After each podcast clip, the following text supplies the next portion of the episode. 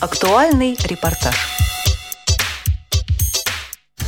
На ВДНХ 18 ноября стартовал второй национальный чемпионат конкурсов профессионального мастерства для людей с ограниченными физическими возможностями – Абилимпикс. Второй год конкурс становится основной площадкой общения участников, работодателей и экспертов по профессиональной инклюзии людей с ограниченными физическими возможностями. В этом году участие в Абилимпиксе приняли более 500 школьников, студентов и специалистов. Гости и участники могли посетить концертную программу, на которой выступил хор детей с нарушениями органами слуховой функции «Ангелы надежды» вместе с певицей Юлией Самойловой. Россия священная наша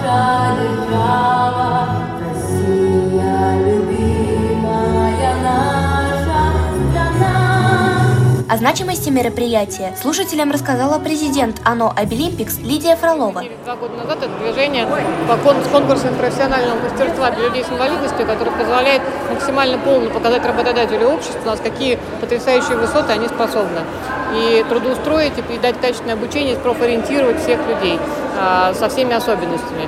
Решает вопросы и мотивации, и социализации, поднимает настроение, новые ступеньки в карьере, и в жизни, и вообще э, меняет общество в сторону полной гармонии и толерантности. Чемпионат проходил по олимпийской системе и включал конкурс по востребованным на рынке труда профессиям. На мероприятии было представлено более 30 мастер-классов различной направленности, начиная от флористики и вязания и заканчивая ювелирным делом и резьбой по дереву, а также презентованы технические средства реабилитации российских производителей. О важности Обилимпикса для людей с ограниченными возможностями здоровья рассказал главный эксперт на одной из площадок Виктор Соколов. Данное соревнование, оно дает эм, понять э, человеку с особенностями, человеку с инвалидностью, что он такой же, как и обычные люди, что он также должен влиться в наше общество, в нашу общественную среду. И выполняя здесь упражнения, выполняя здесь данные задания, которые порой не хуже, чем выполнит обычный человек, тем самым он показывает, что он может на одинаковом уровне э, сравниваться с э, обычным человеком.